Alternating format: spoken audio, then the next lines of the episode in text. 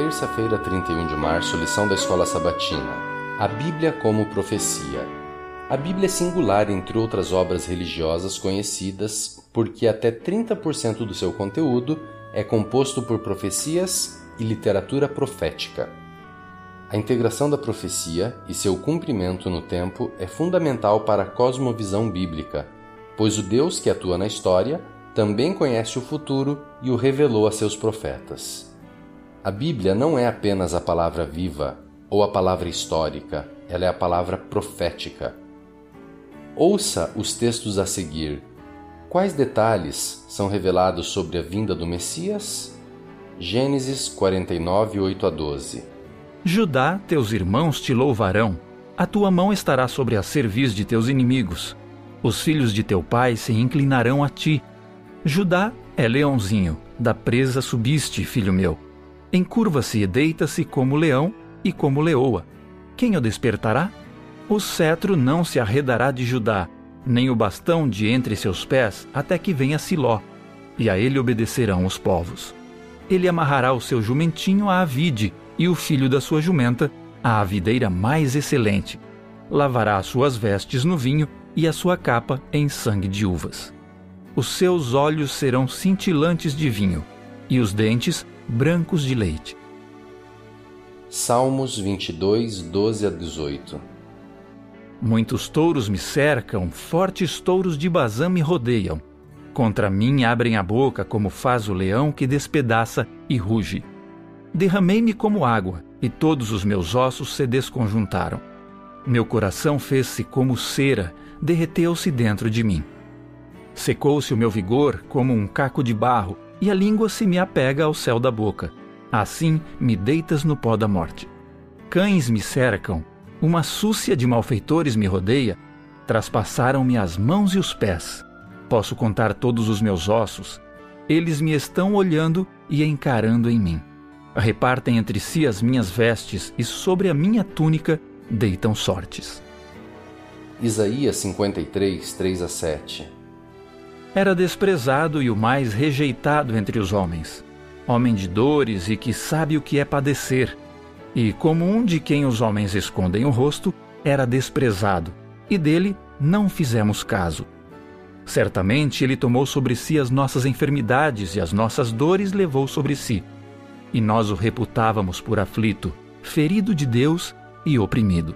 Mas ele foi traspassado pelas nossas transgressões e moído pelas nossas iniquidades. O castigo que nos traz a paz estava sobre ele, e pelas suas pisaduras fomos sarados. Todos nós andávamos desgarrados como ovelhas, cada um se desviava pelo caminho, mas o Senhor fez cair sobre ele a iniquidade de nós todos. Ele foi oprimido e humilhado, mas não abriu a boca. Como cordeiro foi levado ao matadouro, e como ovelha muda perante os seus tosqueadores, ele não abriu a boca. Daniel 9, 2 a 27 No primeiro ano do seu reinado, eu, Daniel, entendi pelos livros que o número de anos de que falara o Senhor ao profeta Jeremias, que haviam de durar as assolações de Jerusalém, era de setenta anos. Voltei o rosto ao Senhor Deus para o buscar com oração e súplicas, com jejum, pano de saco e cinza.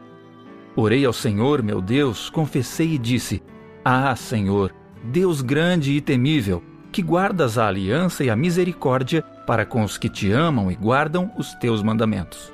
Temos pecado e cometido iniquidades, procedemos perversamente e fomos rebeldes, apartando-nos dos teus mandamentos e dos teus juízos. E não demos ouvidos aos teus servos, os profetas, que em teu nome falaram aos nossos reis, nossos príncipes e nossos pais, como também a todo o povo da terra. A ti, ó Senhor, pertence a justiça, mas a nós o corar de vergonha.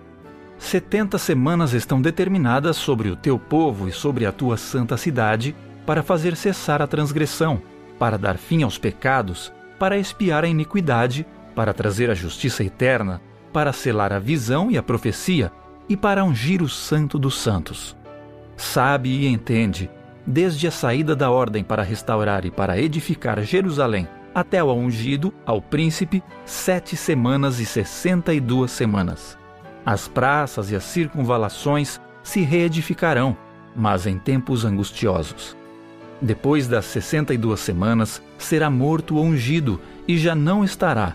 E o povo de um príncipe que há de vir destruirá a cidade e o santuário, e o seu fim será num dilúvio, e até ao fim haverá guerra. Desolações são determinadas. Ele fará firme aliança com muitos por uma semana. Na metade da semana, fará cessar o sacrifício e a oferta de manjares. Sobre a asa das abominações virá o assolador, até que a destruição que está determinada se derrame sobre ele. Miqueias 5:2 E tu, Belém Efrata, pequena demais para figurar como grupo de milhares de Judá, de ti me sairá o que há de reinar em Israel, e cujas origens são desde os tempos antigos, desde os dias da eternidade. Malaquias 3:1 Eis que eu envio o meu mensageiro, que preparará o caminho diante de mim.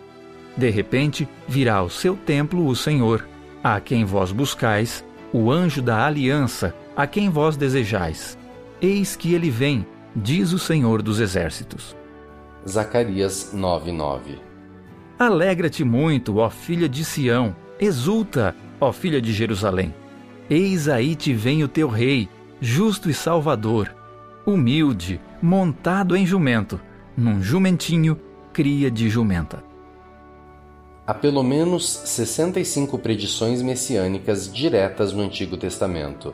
Além dessas, há muitas outras se acrescentarmos a tipologia, o estudo de como os rituais do Antigo Testamento, tais como os sacrifícios, eram pequenas profecias sobre Jesus. Essas profecias se referem a detalhes específicos. Por exemplo, o cetro não se arredará de Judá. Jesus nasceria em Belém, em Judá. Ele seria desprezado e o mais rejeitado entre os homens, espancado, falsamente acusado, mas não abriria a boca para se defender. Suas mãos e pés seriam perfurados, suas vestes seriam divididas. O fato de que essas profecias do Antigo Testamento foram cumpridas com tanta precisão na vida, morte e ressurreição de Cristo comprova a inspiração e revelação divinas da palavra. Também indica que Jesus era quem ele dizia ser e quem os outros diziam que ele era. O Salvador seguiu os profetas antigos ao predizer sua morte e ressurreição, a queda de Jerusalém e sua segunda vinda. Portanto, a encarnação, a morte e a ressurreição foram preditas pela Bíblia, e o cumprimento delas garante sua confiabilidade.